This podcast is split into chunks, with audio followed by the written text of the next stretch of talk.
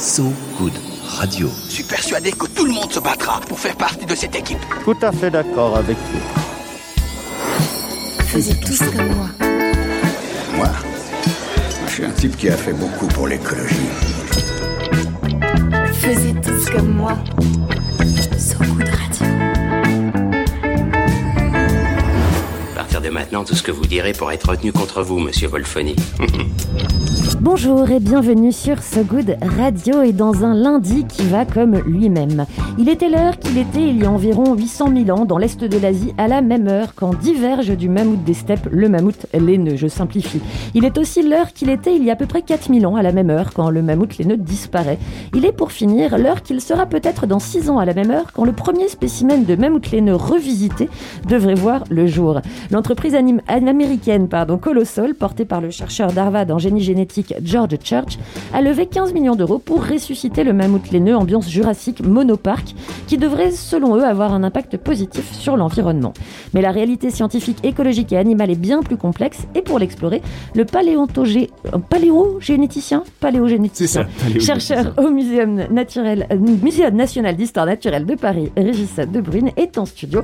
Il est spécialiste des mammouths et de leur ADN. Voilà qui tombe tout de même très bien. Bonjour. Régis. Bonjour Marie, c'est lundi, c'est difficile. hein. C'est lundi, ouais, on, a... on se met en route, c'est pas mal. Alors, il y a un nom pour les spécialistes et amoureux des mammouths Les mamours des Oh, les mammouthologues, pourquoi pas? Bah disons qu'en fait j'en connais plein, j'en ai fréquenté encore récemment, euh, notamment euh, dans des écoles euh, à proximité du, du Muséum d'histoire naturelle. D'ailleurs, je sais pas si vous avez vu mon, mon joli t-shirt. Si, j'allais, j'allais l'aborder. Ah, bah magnifique voilà, t-shirt. ce sont les élèves de l'école de l'Arbalète qui, qui m'ont fait ce cadeau au printemps dernier parce qu'ils ont participé très activement au programme de restauration d'un de nos mammouths, le mammouth de, de Durfort, qui est visible dans la galerie de paléontologie. Alors, on peut décrire ce t-shirt? Bien sûr, alors c'est un, c'est un t-shirt qui montre euh, ben, le mammouth tel qu'il est visible encore actuellement dans la galerie, c'est-à-dire euh, vraiment au garde à vous. Il est là depuis 1898, c'est vraiment le clou du spectacle, euh, depuis l'ouverture de la galerie de paléontologie au public. Et il n'a pas bougé, et en fait, euh, le problème c'est que si on le bouge aujourd'hui, il part en morceaux. Et donc on est obligé euh, de lancer un programme de restauration pour, euh, on va dire, solidifier et puis améliorer la représentation de ce fossile. Et l'État, il finance pas ce genre de programme de Alors restauration? l'État, l'État finance, mais partiellement. Disons que euh, aujourd'hui, on est obligé, euh, si on veut vraiment que ça se fasse, parce que ça coûte quand même beaucoup d'argent, de, de mobiliser aussi euh, eh bien le, le public. Et donc euh, cette restauration est- a aussi été l'opportunité d'un programme de, de financement participatif qui a eu bah, en fait beaucoup de succès. Alors on peut à la fois s'en désoler et s'en réjouir. Il y a les deux aspects. Hein, Et puis ça, ça stimule la créativité des élèves qui ont fait un très joli ah t-shirt. carrément, de ce point de vue-là. on et peut puis, se procurer encore le t-shirt? Ah, oui, bah, il faut, faut contacter. École de l'Arbalète dans le 5e arrondissement. Il Voilà. est vraiment sympa, je tiens à le dire, avec une typo un peu, un peu super-héros des années Tout à 60. fait, ouais, je me sens Très tout de suite sympa, euh, et forme voilà, exactement. Alors, d'un mammouth squelette à un mammouth peut-être pas squelette avec euh, du poil, de la laine, et tout ça, ce sera dans un instant. Mais avant, avant, eh bien, c'est le journal de Lolita qui, en l'absence de Renan Baucher, s'offre le luxe de la temporelle portrait. Faisez tous comme moi. Et oui, de bonjour. qui va-t-on parler aujourd'hui? Salut Marie, salut Régis. Bonjour, Rita. J'avais envie de revenir sur un de vos collègues éloignés, peut-être, euh, sait-on. Quelqu'un qui a inspiré un film dont on va sans doute parler aujourd'hui. Il y a des chances, je l'ai déjà évoqué d'ailleurs, on ne peut pas passer à côté. hein. C'est quand même, ça c'est la, la beauté du cinéma grand public, du blockbuster. Et oui, rappelez-vous, grâce à du sang prélevé sur un moustique fossilisé, un riche PDG d'une entreprise américaine, ah là là, qu'est-ce que ça sonne familier, est capable de recon- reconstituer une colonie de vélociraptors. Ça, c'est le synopsis de Jurassic Park, adapté du roman de Michael Crichton par Steven Spielberg, sorti en 93. Mais saviez-vous qu'un homme est en train de tenter l'expérience dans la réalité? C'est pas un fan, non, mais c'est celui en fait qui fut le conseiller de cette saga d'aventure et de science-fiction jusqu'en 2018. Et oui, il y a toujours un grand homme derrière une grande idée. Exactement, et celui-là, il s'appelle Jack Horner. Il est né à Shelby, dans le Montana, en 1946. Comme bon nombre d'enfants, il a une passion pour les, dinosaures, sauf que la sienne ne s'arrête pas aux livres imagés et aux documentaires pédagogiques, ça devient une véritable vocation. À l'école, Jack, il a un peu des difficultés à lire et à écrire, et il est pas bon en maths, clairement. Son caractère introverti l'empêche de se faire beaucoup d'amis, alors pour lui redonner confiance en lui, sa mère l'encourage à se lancer dans des projets scientifiques qui le stimulent et grâce auxquels il remporte plusieurs concours au lycée. Non, mais le fait de ne pas avoir d'amis est souvent une garantie, voire une gageure d'avoir des idées par la suite. hein. Exactement. Ce serait un sujet à étudier en sciences sociales, je pense. Alors de fil en aiguille, il entame des études de géologie à l'université du Montana, qu'il abandonne malheureusement l'année suivante avant de rejoindre la marine. Alors là, il fait deux ans de service qui l'ont conduit au Vietnam. Puis après, Horner, lui, il retourne à l'université pour prendre des cours encore une fois de géologie et de zoologie en lien avec la paléontologie, ça fait beaucoup de OJ, ainsi que quelques cours d'archéologie, c'est pas fini, et de microbiologie. En 72, c'est sans diplôme à cause de la dyslexie qu'on lui diagnostique plus tard, mais avec de grandes connaissances scientifiques qu'il quitte l'université. Je le cite, Mon but dans la vie était simple. Je voulais être paléontologue pour améliorer notre compréhension des dinosaures en tant que créatures vivantes. Je savais que j'avais besoin de travailler dans un musée, mais j'ai aussi réalisé qu'avec mes notes à l'université et sans diplôme, eh ben, je pourrais pas avoir un tel travail. Et alors, euh, comment on arrive de son diplôme sorti d'université à devenir conseiller euh, de Steven Spielberg sur un film comme Jurassic Park? Bah alors finalement, l'acharnement paie toujours parce qu'il parvient à décrocher un travail d'assistant auprès du directeur de musée d'histoire naturelle de l'université de Princeton avant de retourner à l'université du Montana, toujours on revient vers ses racines, en 82, pour y donner des cours de paléontologie. Entre-temps, au milieu des années 70, il découvre avec un collègue le tout premier œuf de dinosaure dans l'hémisphère ouest et apporte la preuve que, comme les oiseaux, les dinosaures pondent et couvent des œufs avant d'élever leurs petits. Il obtient un doctorat honoraire en 86 pour consacrer ses découvertes. Alors. Exactement. Aux grandes dames des fans de Jurassic Park, on sait aujourd'hui qu'il est impossible de recréer des dinosaures à partir de traces de leur ADN. En fait, l'information génétique est illisible au-delà d'1,5 million d'années et elle disparaît totalement après 6,8 millions d'années. On a une prescription gén- génétique. Exactement, on en parlera peut-être avec Régis tout à l'heure d'ailleurs. Euh, Jack, lui, avec son collègue de l'université McGill, Hans Larsson, il, entend, il entreprend de recréer des dinosaures en manipulant génétiquement des embryons de leurs descendants les plus connus, soit les poulets. C'est toujours un peu triste, c'est toujours un peu décevant. Bah, quoi, ça te dit pas, toi, le chickenosaurus Ou le poulettosaure en français? Alors, Non, ça, me fait- ça me donne des images de KFC franchement, de, franchement difficiles à, à digérer. en, en mode géant. Alors ce, ce poulettosaure, lui, il n'existe pas encore, je crois qu'on le saurait, mais on l'imagine un peu comme euh, une poule dotée d'une longue queue sans plumes et de mains à trois doigts à la place des ailes. Alors Jack Horner, lui, il est à fond. hein. En 2015, il disait, nous y sommes à 50%. C'est-à-dire qu'il avait que la longue queue sans plume, mais pas le reste. Ou peut-être la tête, et puis le reste viendra. C'est un peu comme le Grosse projet- connaissance en génétique, comme vous pouvez le constater. Nous savons que c'est possible, c'est juste qu'il y a d'énormes obstacles à surmonter, disait Jack Horner. Alors pour l'instant, aucun poulettosaure à l'horizon, mais sur le tournage de Jurassic, World, donc c'était toujours en 2015 la même année, le paléontologue passionné a pu s'amuser à inventer une espèce fictive de dinosaure, l'Indominus rex, un hybride créé à partir du Tyrannosaurus rex, du Vélociraptor ou encore de la sèche et de la grenouille.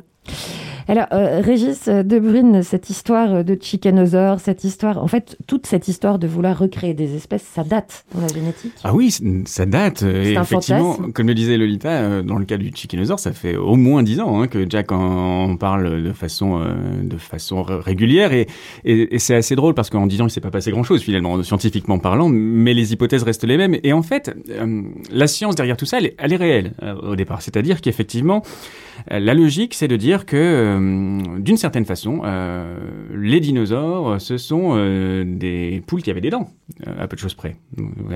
Et donc, euh, euh, le, but de ce genre de travaux, c'est d'être capable d'interrompre le programme du développement normal du- du- d'une poule pour la, faire euh, euh, demeurer à un stade de, euh, plus primitif de son développement qui ressemblerait du coup plus, fortement à l'image qu'on se fait d'un dinosaure. Alors je dis à l'image qu'on se fait d'un dinosaure parce qu'il faut se figurer que les dinosaures n'ont jamais disparu. Les oiseaux sont des dinosaures, sinon euh, on ne sait pas où, les ranger. Mais donc pour l'image qu'on se fait du dinosaure, à savoir une grosse bête avec des, des, des- des dents plein la bouche et puis euh, des écailles et, et qui court très vite et qui crie, bon, eh ben, on peut prendre un oiseau et se dire, voilà, si on est capable d'interrompre le programme qui va faire de notre proto-oiseau un oiseau, mais le laisser à un stade dinosaurien plus primitif, on pourra obtenir quelque chose qui aura des dents, une longue queue, euh, des, des doigts aux, aux pattes avant, pas d'ailes, et euh, qui ressemblerait du coup à un dinosaure. Donc la science est réelle.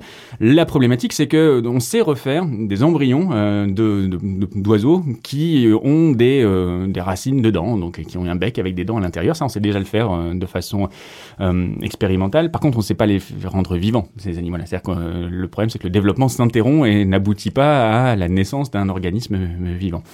Donc il y a effectivement des, tas d'obstacles à, dépasser, euh, y compris sur la piste de Jack Horner. Et en fait, comme vous le, disiez, Marie, cette idée de faire revivre des, animaux euh, disparus, c'est une idée qui est, effectivement très ancienne, peut-être presque aussi ancienne que la paléontologie, c'est-à-dire que d'une certaine façon, à partir du moment où on s'est rendu compte qu'il y a des animaux qui, avaient vécu avant nous, on a eu envie de les, voir à côté de nous. euh, et cette euh, représentation-là, elle est longtemps restée euh, assez romantique, d'une certaine façon. Euh, elle a pu nourrir euh, les Bob Moran des années 50-60, euh, et puis, et puis aujourd'hui, elle nourrit en fait des entreprises peut-être plus... bah, plus, euh, plus problématique parce que euh, plus proche d'un ensemble de- de- du monde euh, contestable d'une certaine façon et plus proche des possibilités techniques euh, d'aujourd'hui. C'est-à-dire qu'effectivement, si on ne sait pas refaire un chickenosaure, aujourd'hui, rien ne nous dit que dans 10 ou 15 ans, on ne sera pas capable de le faire. Donc On est question- passé de la fiction euh, et du rêve romantique et euh, de la symbolique à quelque chose de très très concret. Oui, très concret, presque palpable, et du coup, euh, quelque chose qui, qui mérite d'être questionné sur est-ce qu'il faut le faire? Est-ce que c'est, euh, est-ce que scientifiquement parlant, c'est aujourd'hui défendable de, de se lancer dans une entreprise comme Eh ben, c'est exactement ce dont nous allons parler avec l'entreprise Colossal, donc qui veut refaire vivre le mammouth laineux. En tout cas, tout ça donne une nouvelle saveur à l'expression quand les poules auront des dents. ceci. N'est-ce pas? Oui, vraiment. Alors, en tout cas, pour l'instant, on va faire revivre l'année 82 en musique avec le groupe Antenna et l'album Camino del Sol, signé chez les disques du Crépuscule, donc dans les années 80, et étrangement ressorti des placards récemment par l'excellent label américain Numéro Group qui d'ordinaire fouille les caves et les greniers musicaux de l'Amérique, oubliés, et pas de la France, mais là cette fois-ci, ils ont eu un coup de cœur pour Bye Bye Papaye Antenna sur So Good Radio.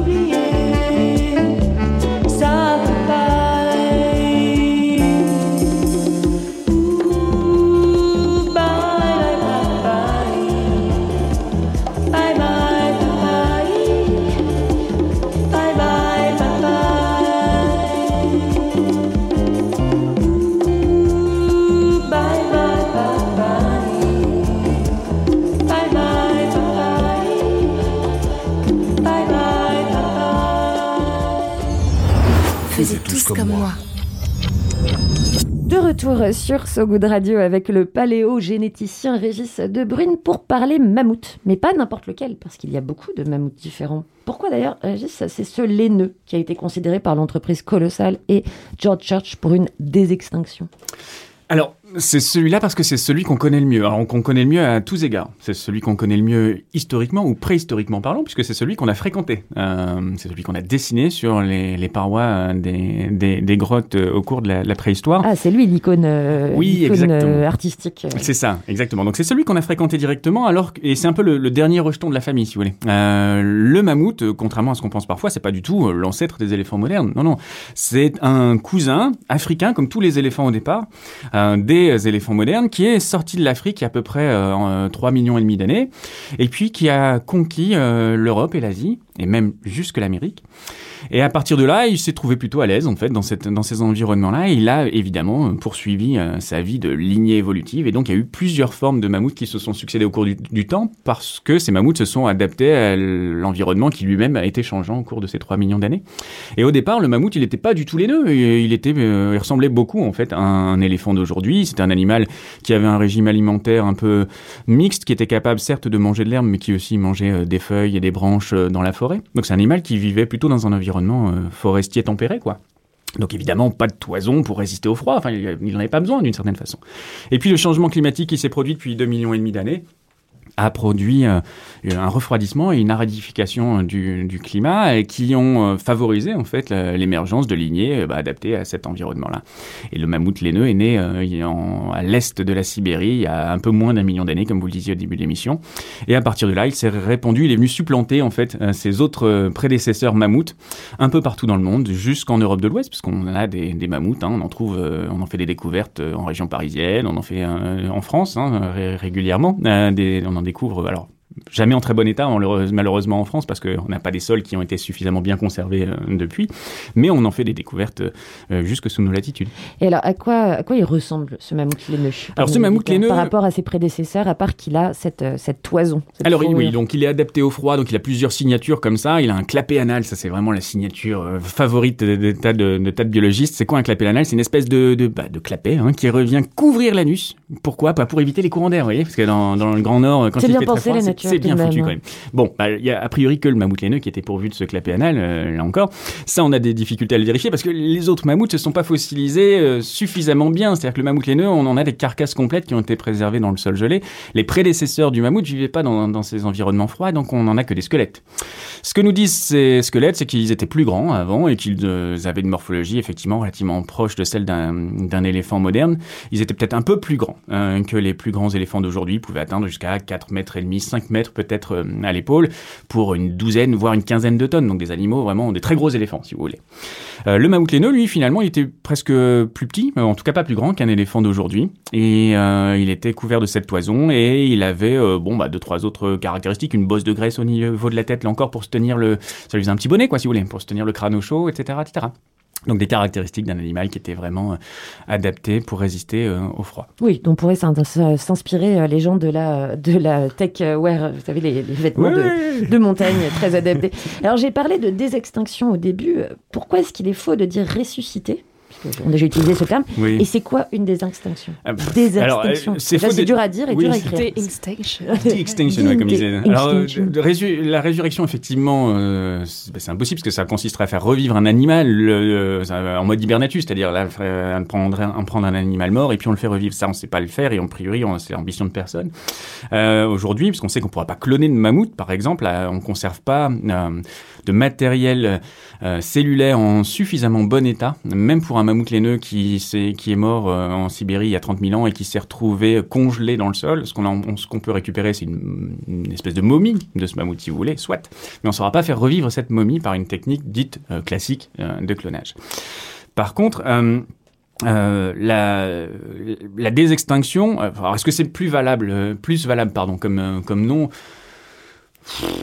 C'est discutable. Enfin, moi, je trouve ça complètement idiot, en fait, déjà. Outre le fait que c'est imprononçable, euh, on ça voudrait nous faire croire déjà qu'on va faire euh, réapparaître une forme de vie qui est éteinte, ce qui n'est pas le cas. Euh, c'est pas encore l'ambition réelle euh, de ce projet, qui est contestable à d'autres égards, mais son, ambition, c'est de faire, de créer une nouvelle forme de vie, ni plus ni moins. C'est-à-dire de faire une espèce de, mammouth synthétique à partir de, de ce qu'on peut, de ce qu'on sait faire scientifiquement, enfin techniquement aujourd'hui euh, en génie génétique. Alors comment ça marche? La désextinction euh, versu- version euh, version colossal.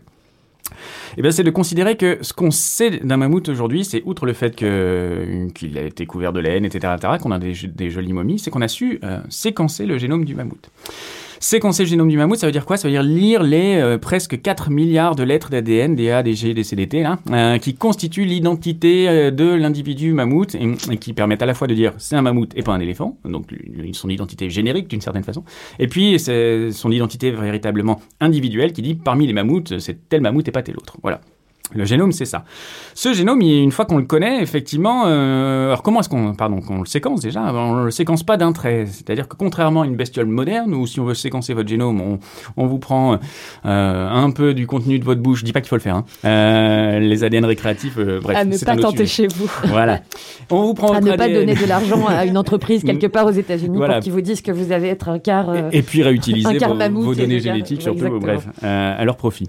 En dehors de ça, votre ADN vous, il est constitué de molécules très très longues, des centaines de millions de lettres à la fois. Euh, donc faire votre génome, c'est aujourd'hui très facile avec les moyens techniques du bord. Pour un, mammouth, c'est plus compliqué. Pourquoi? Parce qu'à partir du moment où votre animal meurt, son ADN se dégrade, comme l'a dit Lolita tout à l'heure. Et cette dégradation, elle va en fait essentiellement fragmenter euh, vos chromosomes et vos molécules d'ADN en petits bouts. Donc ce qu'on récupère en fait, ce sont des dizaines ou des centaines de millions de pièces d'un puzzle. Et donc on ne récupère pas un génome en état de fonctionner. Donc ce qu'on fait, c'est qu'avec nos ordinateurs, on recolle les pièces du puzzle. Voilà. Et qu'une fois qu'on a recollé toutes les pièces du puzzle, effectivement, on a l'image du génome d'un mammouth. Mais on n'a pas un génome de mammouth, on a une image informatique de ce génome. Sauf que si on veut faire un pseudo-mammouth ou quoi que ce soit, il en faut un vrai, un génome qui fonctionne. Et euh, comme on sait qu'on n'est pas capable de le récupérer, qu'est-ce qu'on peut ambitionner de faire? Et c'est là vraiment l'étape primordiale du projet euh, de, de Church, euh, c'est de dire on va prendre ce qu'on peut reconnaître aujourd'hui dans la nature euh, actuelle de plus proche d'un génome de mammouth, et puis on va transformer ce génome Qui est l'éléphant d'Asie. alors en l'occurrence, on va prendre le génome d'un éléphant d'Asie, effectivement, parce que c'est son plus proche cousin. Et puis on va transformer ce génome, on va venir modifier euh, les- tous les endroits où dans le génome, l'un éléphant d'Asie est différent d'un mammouth. Alors il y en a à peu près 60 millions des endroits. C'est à la fois beaucoup et pas grand-chose, hein, 60 millions euh, pour, par rapport à 4 milliards de lettres, euh, si on veut, c'est pas un gros pourcentage. C'est une question d'échelle. Mais en tout cas, si Fastidieux on, comme travail. c'est fastidieux et puis surtout en fait euh, parmi ces 60 millions il y en a une très grande majorité dont on peut supposer qu'ils ne servent à rien. Alors c'est qu'une supposition, mais en tout cas qui sont pas responsables de la différenciation euh, entre la, la morphologie d'un mammouth euh, et celle d'un éléphant. Donc ce que veut faire euh, Church c'est pas forcément de faire ces 60 millions de modifications, mais uniquement cibler celles qui pensent être les principales responsables de la modification euh, évolutive qui a mené à l'émergence des mammouths. Et donc, euh, bah, avec ces... pour faire ça, déjà, il va utiliser quoi? Bah, Les techniques dont on nous rebat les oreilles assez régulièrement euh, dans les, dans les médias mainstream, à savoir les, les fameux ciseaux moléculaires, les CRISPR-Cas9 et consorts. Euh, ces approches-là, ça veut dire quoi? Ça veut dire qu'on peut venir effectivement découper spécifiquement dans un génome un endroit qui nous plaît pas pour le remplacer par autre chose, une autre séquence. Et donc, euh, ce qu'on peut faire, c'est prendre votre morceau de génome d'éléphant, enlever les morceaux trop éléphants et mettre un morceau mammouth à la place. C'est ça l'ambition. Ça, c'est quelque chose qu'on fait depuis euh, plusieurs années, sans Oui, évoquer les mammouths, les éléphants. On, c'est une pratique qui est déjà. C'est une pratique qu'on sait faire en laboratoire. Alors, euh, de façon ponctuelle. C'est-à-dire que ce qu'on sait faire, c'est venir faire une modification à la fois. Le problème, c'est d'en faire beaucoup à la fois dans, la même, dans le même génome de la même cellule. Ça, aujourd'hui, c'est encore très compliqué. Et c'est l'ambition de Church. Ça fait une dizaine d'années, lui, vraiment, qui s'est lancé dans cette, dans cette technologie-là. Et on va dire que si quelqu'un doit réussir à le faire dans le monde, on peut penser Voilà, que ça sera du côté de son labo. Il faut, il faut préciser quand même que ce projet colossal, Oui. colossal, colossal de George Church est mené par cet, euh, ce, chercheur qui est une sommité. Ah ce oui, n'est pas un, un, un fantasque individu euh, start-upper qui a décidé de créer un mammouth euh, laineux. C'est- une sommité en matière de génétique. C'est pas un farfelu, effectivement, c'est pas Emmett Brown, enfin, c'est pas un scientifique fou. euh, non, non, c'est quelqu'un de, de parfaitement installé euh, dans le, le panorama du génie génétique mondial, qui est à l'origine de tas de découvertes dans, dans, ces, dans cette discipline-là, et puis qui est vraiment à l'avant-garde technique de ce qu'on peut euh, faire euh, sur, par ces approches de réécriture génomique, globalement. Et euh, c'est quelqu'un qui bosse dans un laboratoire du MIT, enfin, on peut pas vraiment considérait que ce soit euh, que ce soit un illuminé quoi. Euh, pour autant, euh, ça veut pas dire qu'il a qu'il qu'en se lançant dans ce projet-là, il a pas cédé à un certain nombre de, de sirènes un peu un peu borderline. Ça, ça c'est un autre débat. Mais ça, ça veut dire que techniquement parlant, effectivement, ça repose sur des approches dont on peut penser, si on ne sait pas complètement le faire aujourd'hui, qu'on saura globalement arriver à, la- à construire une cellule contenant un génome de mammouth synthétique à partir d'un génome d'éléphant d'ici quelques années. Lui, il promet 6 ans. Alors il promet 6 ans, mais ça fait 10 ans qu'il promet 6 ans. Alors le. Donc en fait on n'a pas beaucoup avancé depuis 10 ans. Mais au-delà de ça, surtout cette étape-là, c'est l'étape primordiale certes, mais c'est loin d'être suffisant pour arriver euh, au bout euh, de l'histoire. Oui, alors on va effectivement euh, parler de la suite parce que le, génome, la- l'ADN ne suffit pas non plus à créer un mammouth. Hein, C'est aussi le problème. Mais avant, on va écouter une musique que vous nous avez choisie. Alors, quelle est cette musique et pourquoi? Ah bah on reste dans le mammouth évidemment. Enfin euh, je sais pas si vous connaissez ce morceau. Mammouth Manie. Ouais, ouais, alors c'était pas forcément fait exprès. C'est- lié à, à mon histoire professionnelle, si vous voulez. Moi, j'ai bossé au- sur les mammouths au Canada il y a une quinzaine d'années. Et donc, euh, en arrivant au Canada, j'ai découvert un, un groupe. Alors, j'étais du côté du Canada anglophone, donc il a fallu que j'aille me promener à Montréal en, en touriste pour, euh, pour entendre euh, finalement ce- cette pièce de, de patrimoine musical euh, québécoise euh, d'un groupe que j'aime beaucoup, hein, ceci dit, je me moque pas, qui s'appelle Les Trois Accords et qui a, qui a produit un album qui s'appelle Gros Mammouth, le Gros Mammouth Album. Et dans ce Gros Mammouth Album, il y a une grosse mammouth chanson. Et ben, on l'écoute évidemment sur So Good Radio. Pa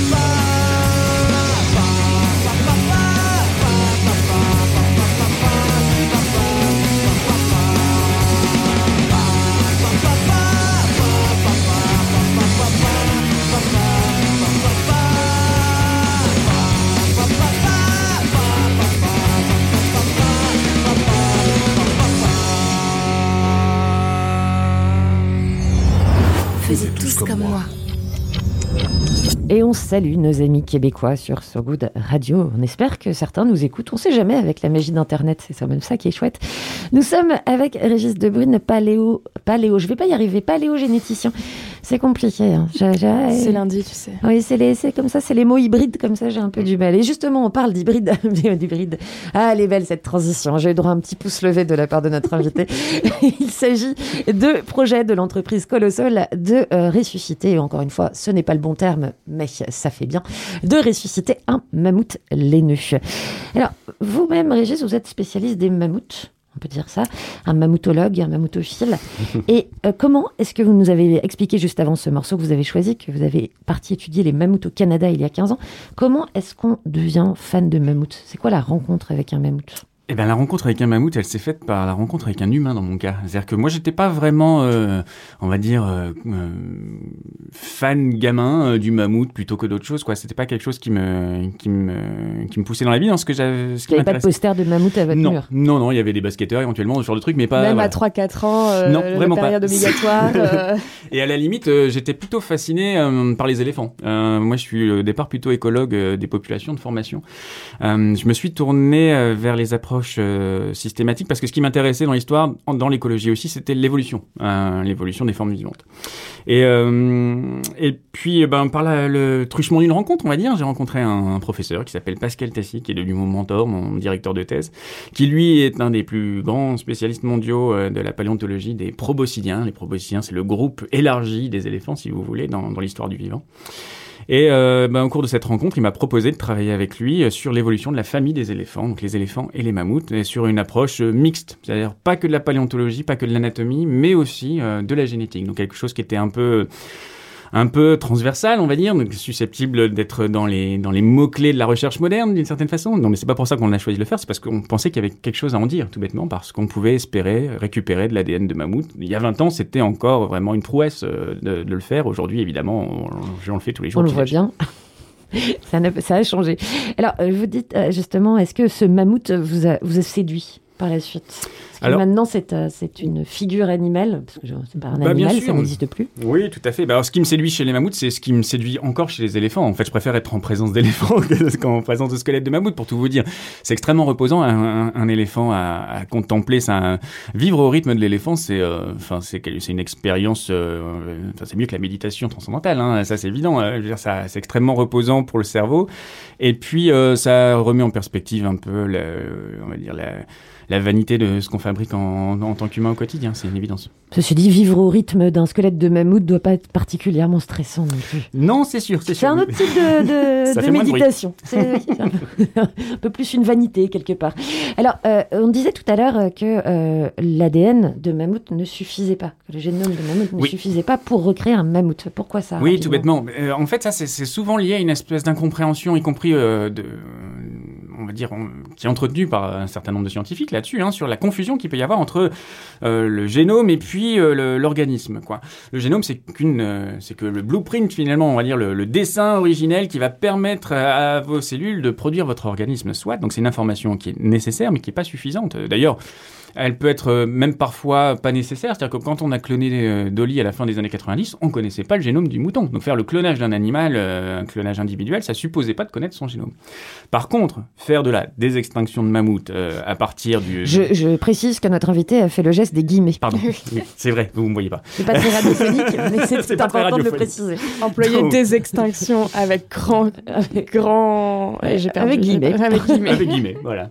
Euh, et bien, comment dire, pour faire un pseudo-mammouth ou un mammouth euh, euh, synthétique, il nous faut effectivement euh, cette information du génome, mais elle n'est pas suffisante. Il faut ensuite avoir une cellule qui, va être capable de lire, d'interpréter ce génome pour bah, construire un organisme. Donc comment est-ce qu'on peut envisager faire ça? Eh bien avec cette, euh, ce, génome recomposé, l'ambition, là encore de- du côté de Church, c'est de, de transposer ce noyau, ce qui, contient l'ADN de- dans une cellule, à l'intérieur d'une cellule d'éléphant, un- une cellule œuf d'éléphant on va dire, et puis de faire se développer cette cellule œuf pour atteindre euh, bah, un organisme à la fin hein, qui naîtrait. euh. Alors Ça, ça Et re- cet organisme, ce sera ni un éléphant ni un mammouth. Alors déjà pour le faire naître, où est-ce qu'on le fait se développer? Parce qu'aujourd'hui, euh, les éléphants, ce ne sont pas des moutons. Euh, on n'a pas de, de cheptel de, de femelles éléphantes euh, en captivité dans le monde euh, qu'on puisse venir inséminer comme ça à la volée. Parce que bon, pour faire, pour cloner Dolly, je crois qu'il y a eu plusieurs milliers de- de- d'inséminations au départ. Bon, une insémination d'éléphant, c'est extrêmement lourd. C'est un animal qui soit en Afrique ou en Asie qui est protégé. Enfin, heureusement pour eux, on va pas venir les inséminer comme ça avec une, bestiole, euh, une bestiole euh, synthétique. Donc il faut envisager de faire un développement euh, ex utero. Alors un truc qu'on sait déjà pas faire pour des formes de vie beaucoup plus petites qu'un éléphant, hein, et sachant qu'un éléphant ou un mammouth, c'est au moins 22 mois de développement euh, utérin. Enfin, euh, là, ils en sont extrêmement loin. Alors, ils se sont lancés dans des, expériences pour essayer de le faire au niveau de la souris, etc. Bref, bon. On peut envisager que techniquement, à un, moment ou un autre, il soit capable de nous faire une espèce de matrice euh, extra-utérine dans laquelle il pourrait faire pousser un, pseudo-mammouth euh, ou éléphant, soit. Qu'est-ce qu'on aurait au bout? Effectivement, comme vous le disiez, Marie, ce ne sera pas un mammouth. Pourquoi? Parce qu'on aura un organisme qui aura un génome, alors qui sera euh, hybride effectivement entre son, histoire euh, de, génome éléphant et puis des modifications qui vont lui faire exprimer, euh, potentiellement en tout cas, des caractères euh, euh, de mammouth. Ça, c'est une vision assez, euh, assez naïve et assez réductrice en fait de comment fonctionne euh, le- l'expression du génome. L'expression du génome, à part quelques caractéristiques euh, très, très marquées qui vont être par le exemple poil, les nœuds, oui, par exemple. mais, même, mais même le poil, en l'occurrence, les éléphants ont des poils. Pourquoi est-ce qu'ils ne sont pas couverts de poils? Parce qu'il y a dans leur processus développemental un interrupteur qui dit à un moment ou à un autre on met sur off la production de poils. Un, on n'en a pas besoin. Deux, on n'a pas été. Enfin, il n'y a pas d'avantage évolutif à l'avoir. Euh, au contraire, etc. etc. Donc, euh, ça ne veut pas dire que vos éléphants ne sont pas capables de produire une toison. À la limite, ça veut juste dire qu'il faut être capable d'inverser l'interrupteur. Et ça, c'est pas une mutation génétique qui déclenche l'interrupteur, euh, la capacité d'avoir un poil ou pas de poil. Ça va être de- des phénomènes qu'on appelle épigénétiques, c'est-à-dire des, phénomènes de régulation du génome qui sont pas dans les gènes, mais en dehors des gènes, dans le génome. Et ça, on n'y a pas accès. Alors ça, on n'y a pas accès, c'est-à-dire qu'on les connaît pas. Les signatures épigénétiques du mammouth, euh, on ne sait pas lesquelles sont responsables de tel ou tel changement dans la morphologie euh, de, de ces éléphants bizarroïdes, si vous voulez. Et surtout, ce sont des signatures qui ne se fossilisent pas toutes. Alors on en peut, je ne vais pas rentrer dans les détails, mais en, en gros, ce sont des en choses gros, on ne sait, si jamais ils devaient y arriver, on ne sait absolument pas ce qu'ils obtiendraient. Ouais, exactement. On peut vraiment avoir l'image d'un maçon euh, qui a, un- qui a, à qui on a donné des briques, euh, des fenêtres, des portes, euh, et on lui dit vas-y construis une maison. Voilà, c'est ça qu'on a quand on a le génome du donc on ne mammouth. sait pas à quoi cette Mais on ne sait pas à quoi va ressembler la... où est-ce qu'il va décider de mettre les portes et les fenêtres à, à la fin, vous voyez Parce que ça, ça tient pas aux, aux- aux matériaux de base, mais à comment est-ce qu'on décide d'assembler tout ça. Alors, par ailleurs, parce que malheureusement, on n'a pas assez de temps pour rentrer dans tous les détails de cette, de cette expérience à long terme, c'est bien dommage d'ailleurs, le- l'argument que donne Colossal et, et donc George Church, il est très étrange puisque c'est un argument écologique. Oui, c'est un Environnemental. argument environnemental. Alors, euh, ça pose des questions, euh, selon moi, de, de deux ordres, déontologique et, euh, et éthique. Alors, déontologique sur, euh, c'est quoi le devoir d'un chercheur aujourd'hui, euh, d'un scientifique, on va dire, c'est de, du... Peut-être avant ça, on peut rappeler quel est cet argument, peut-être pour que les auditoristes euh, pardon. s'imaginent. Cet argument, c'est tout bêtement de nous dire que si on, réintroduisait des mammouths dans la toundra glaciaire d'aujourd'hui, eh bien, Se grâce trouve en Arctique. en Arctique, là où ils ont disparu finalement il y a 4000 ans, eh bien, qui est, par leur simple présence, ils euh, permettraient d'inverser euh, la tendance euh, du, du climat local euh, et ferait réapparaître la steppe à mammouth qui a disparu et, et donc en fait freinerait par cette action, de façon indirecte, le réchauffement climatique. Euh, il y a- belle- belle, il y a beau beaucoup de choses à en dire. Euh, déjà d'un point de vue ouais, donc purement déontologique, c'est problématique parce que ça repose sur euh, euh, une communication qui est euh, non scientifique, tout bêtement. C'est-à-dire qu'on n'a pas les arguments aujourd'hui pour envisager que la présence des mammouths permettrait ou pas de rétablir un type d'environnement susceptible d'être favorable aux mammouths et donc incidemment de, aussi d'inverser le cours de l'évolution du climat. Il y a des données, mais elles sont d'abord contradictoires, puis c'est que de la modélisation, enfin bref, on n'en sait rien. Donc nous faire croire que si on met des mammouths, on va freiner la, fonte, du, du permafrost, ou en français du pergélisol, c'est euh, c'est de l'ordre du... Ah, on a bien compris que vous aviez pas trop envie qu'on fasse revivre un mammouth, mais on va vous expliquer que si on le fait, ça sera, ça sera bien pour vous. Euh, Il y, a, un peu de ça quand même, vraiment. Déontologiquement parlant, c'est juste pas de la science. Ce genre de, de, de compromission, on va dire, avec les données scientifiques, euh, c'est aujourd'hui un vrai souci dans la façon dont on tourne la, la recherche mondiale, mondiale. Et aussi, ça explique pourquoi certains se détournent de l'approche scientifique, parce qu'on peut dire tout et n'importe quoi finalement avec ce genre de, ce genre de propos. Au-delà de...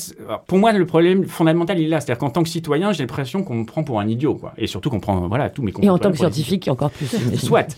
Euh, et euh, et au-delà de ça, ça pose aussi des problèmes éthiques sur. euh, alors, la, la bioéthique, c'est souvent quelque chose de très anthropocentré encore aujourd'hui, de ce qui est bien euh, moralement pour l'humain, euh, pour le, climat qui va permettre de maintenir notre mode de vie, c'est forcément bien pour la nature. Euh, D'abord, c'est une vision très utilitariste de la nature. Qu'est-ce qu'on peut faire de la nature pour qu'elle serve nos objectifs à nous? Et puis, c'est très centré sur, oui, notre, notre bénéfice strict. Le, bénéfice pour ce, cette espèce de mammouth qu'on remettrait dans, la nature, il est, il un poil plus euh, contestable. Réduire cette bestiole-là à à sa réalité organique, sa présence, si vous voulez. C'est faire fi de euh, plusieurs millions d'années d'évolution, de pas dire de culture, mais en tout cas de transmission de savoir euh, générationnel. Les éléphants sont des animaux comme nous qui vivent très longtemps et qui éduquent leurs jeunes euh, et qui transmettent un savoir vital pour euh, les générations suivantes de où est-ce qu'on trouve les ressources pour se nourrir, pour boire, où est-ce qu'il faut être à quel moment de l'année, etc., etc. Si vous allez remettre un mammouth, euh, vous allez le balancer là au milieu de la toundra, tout seul, euh, qui, il, bah, il va juste mourir de faim très vite, quoi. Euh, donc à la limite, si on en fait revivre un comme ça, qu'est-ce qu'on va en faire? Bah, On va le mettre dans, dans, dans une cage et puis on va, on va l'admirer jusqu'à ce qu'il jusqu'à ce qu'il en périsse. Oui, c'est ça. Donc en fait, on va, on va pas se mentir, ce George Church, toute sommité qu'il soit, il a juste envie de voir un mammouth laineux. Ouais, exactement. Il est pas tout Et seul dans ce cas-là. C'est bien ça le problème, c'est qu'il est pas tout seul, parce qu'à la limite, s'il était tout seul, bah, ça, ça serait pas très grave. Il, il les aurait pas ces millions. Euh, le problème, c'est que ce genre de de, de théorie un peu fumeuse, ça, ça, ça excite euh, le, le, le milliardaire un Bah, peu il désœuvré. il a levé 15 millions de dollars, ce qui est quand même Oui, alors c'est pas rien et en même temps c'est largement insuffisant ceci par rapport à, à l'ambition. Euh, mais au-delà de ça, surtout, en fait, c'est déjà trop. Ceci dit, c'est malheureusement. 15 millions qui ne vont pas à d'autres recherches. exactement 15 millions qui vont pas à des recherches qui ont un peu plus de sens euh, du point de vue de, de la protection de l'environnement, de la lutte contre le réchauffement climatique, mais aussi de la compréhension de l'évolution, enfin de ce qu'on veut, mais de quelque chose de, de solide, de défendable euh, scientifiquement parlant. Donc euh, le problème de cette science-là, c'est que pourquoi est-ce qu'il trouve ces millions-là? Il trouve ces millions-là parce qu'il y a un... Il a presque un produit d'appel, d'une certaine façon. Le Il mammouth, a un pitch de film. mais bien sûr, il a. euh, dans les, pour- quand on, représente, on se représente un, un animal disparu, effectivement, dans- pour, le, co- pour le commun des mortels, il y a les dinosaures, les mammouths, et puis pas grand-chose d'autre, le dodo, enfin, des bestioles comme ça, iconiques, quoi. Donc on utilise d'une certaine façon le. Le, mythe euh, autour du mammouth comme un moyen de financer une recherche qui devrait juste pas être financée. En l'occurrence, ils essayaient de le faire en, nous disant alors je vais vous faire revivre euh, le lemming arctique d'il y a 40 000 ans. Ils trouveraient jamais un centime. On est bien d'accord. Donc c'est euh, ouais, assez triste parce que d'une certaine façon, ça, ça détourne aussi l'opinion de ce qu'on peut faire d'intéressant. Parce que moi, ça fait 20 ans, comme à chaque fois que je dis que je travaille sur l'évolution des mammouths, qu'on dit alors, quand est-ce que vous nous clonez un mammouth? Alors déjà, il faut que j'explique que c'est pas mon travail. Et puis surtout, après, quand j'explique ce que je fais, euh, je trouve ça un peu, un peu gnangnan, quoi. Est parti. À, à côté du faire revivre un alors, mammouth. euh, ouais, mais enfin, quand même, vous avez faites pas revivre un mammouth, quoi. Voilà. C'est moins spectaculaire. Exactement. Est-ce que euh, ce genre de coup d'éclat, quand même, en dehors, euh, en dehors de, tout le, de tous les problèmes déontologiques que ça, et ce, qu'on vient, ce dont on vient de parler, est-ce que, est que ça permet aussi, dans un double mouvement un peu paradoxal, d'attirer l'attention médiatique et publique sur le mammouth et donc sur les recherches que vous faites? Est-ce que, quand même, vous tirez un certain avantage de ces grands coups d'éclat médiatiques de on va faire revivre un mammouth, on va faire... Je euh, sais pas, je suis assez, euh, je suis assez partagé sur, sur, cette, sur ce, de ce point de vue-là. Je me demande, je suis pas, je suis, je suis pas astronome par exemple, ou je suis pas, euh, je suis, euh, comment dire, concerné par les problématiques euh, as- euh, de, du fonctionnement de l'univers, etc., etc. Bon, et je c'est pas en envoyant des milliardaires dans l'espace que je me dis ah super euh, enfin vraiment on va bon, j'ai l'impression qu'on est un peu dans la même démarche globale là, avec cette histoire de faire un revivre un mammouth j'ai l'impression qu'on est dans euh, quelque chose qui peut nourrir euh, les pages des, des magazines People éventuellement, mais pas franchement le- la conscience collective de l'importance. euh, Non, il n'y a pas ce... Bah, je le vois pas au quotidien. J'ai l'impression qu'il y a une espèce de, au contraire, une façon de, détourner le regard. Alors peut-être que je suis un peu pessimiste de ce point de vue-là. Hein, je vous dis pas le contraire. Euh, ceci, ça fait juste 20 ans euh, que je, dis bon. euh, quand on me contacte, d'un point de vue médiatique, c'est souvent pour parler des choses dont je pense qu'il soit on les fera pas, soit il faut pas les faire sur les mammouths plutôt que sur ce qu'on sait faire ou peut faire. Donc je trouve Désolé. ça un peu... Non mais pas fou. Là en l'occurrence on en parle de, façon très positive. Mais, mais c'est vrai que parfois je suis obligé de dire mais non mais ça on le fera pas. J'ai un peu la... euh, Ça déçoit.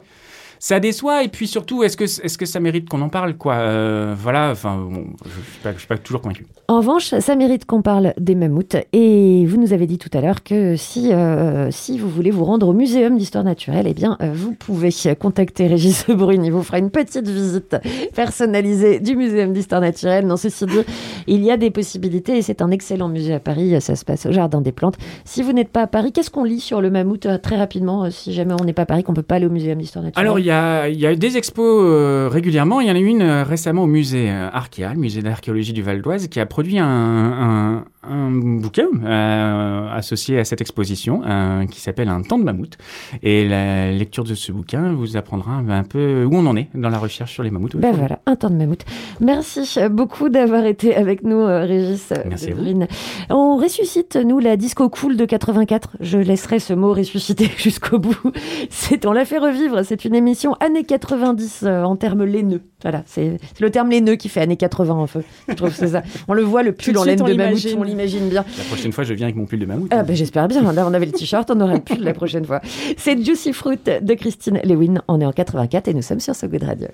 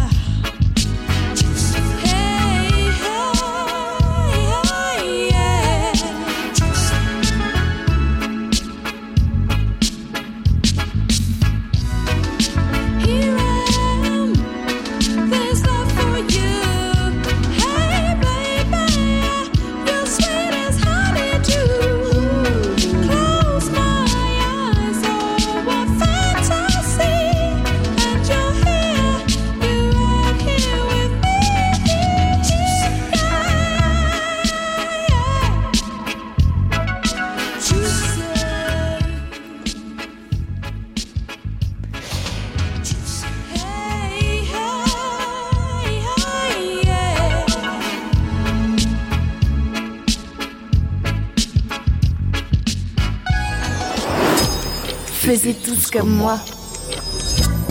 C'est ça, c'est la fin de cette émission. Mais pas la fin de cette histoire de mammouth. hein. Encore une fois, n'hésitez pas à vous rendre au Muséum d'Histoire Naturelle. Et puis, on peut vous contacter, Régis de Brune, si on a envie de poser des questions mammouth. Ah bah oui, bien sûr, oui. L'avantage, c'est que les chercheurs au muséum, c'est dans leur mission de, de faire la diffusion auprès du public. Donc euh, n'hésitez pas. D'accord, on peut vous envoyer un petit mail à 3h petit du mail. matin quand on a une insomnie. Ah, je répondrai pas pense- forcément à 3h On du matin. pense à un mammouth laineux en se disant, mais dis donc, un mammouth laineux, ça a des défenses. Si on le ressuscite, ça va faire des, des chasses de chasseurs de safari au mammouths. mammouth laineux euh, dans la toundra arctique. C'est compliqué. Enfin, n'hésitez pas en tout cas à contacter les chercheurs euh, du Muséum d'Histoire Naturelle. On n'y pense pas assez souvent. Et c'est sympa d'avoir un interlocuteur qui sait de quoi il parle. Et puis nous, on se retrouve euh, eh bien demain, parce que demain c'est mardi et qu'on est là tous les jours de la semaine. Donc tous Exactement, avec Ronan Baucher qui reprendra Ah son oui, rôle. oh, tu reviendras nous voir souvent hein, Oui, quand même. je suis pas loin. Elle n'est pas loin. En tout cas, merci d'avoir été avec nous, Régis Debrune. Merci Marie, merci, Merci Lolita. Lolita. Merci Marie. Merci Sullivan manettes qui a un sens euh, des gestes, euh, des gestes et de la communication tout à fait euh, singulier qui lui appartient. Et ça, c'est important. Euh, nous, on se retrouve donc demain et on se laisse en musique avec euh, un chanteur underground israélien à la destinée tragique et aux sonorités un peu tarantinesques. On fait un lundi instrumental en quelque sorte. Il s'appelle Charlie Megira and the Modern Dance Club. Et devinez quoi? C'était dans les années 80, évidemment. Sababa One, c'est sur So Good Radio. Salut, merci, à demain. Salut. Faisiez tous comme moi,